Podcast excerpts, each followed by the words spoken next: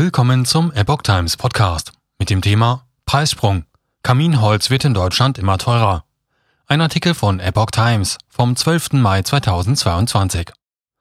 Kaminholz wird in Deutschland infolge gestiegener Energiepreise und des Ukraine-Krieges immer teurer.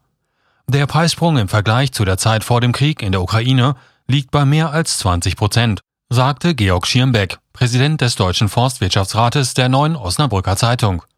Die Entwicklung werde in den kommenden Monaten so weitergehen. Ich gehe davon aus, dass sich der Kaminholzpreis zum Ende dieses Jahres verdoppelt haben wird, sagt er. Kaminholz sei ein Krisenindikator, so Schirmbeck. Wenn Gas, Öl oder Kohlepreise steigen, steigt auch immer der Preis fürs Kaminholz an. Die Leute heizen eben mit dem Kamin und lassen die Gasheizung aus. So der Verbandschef.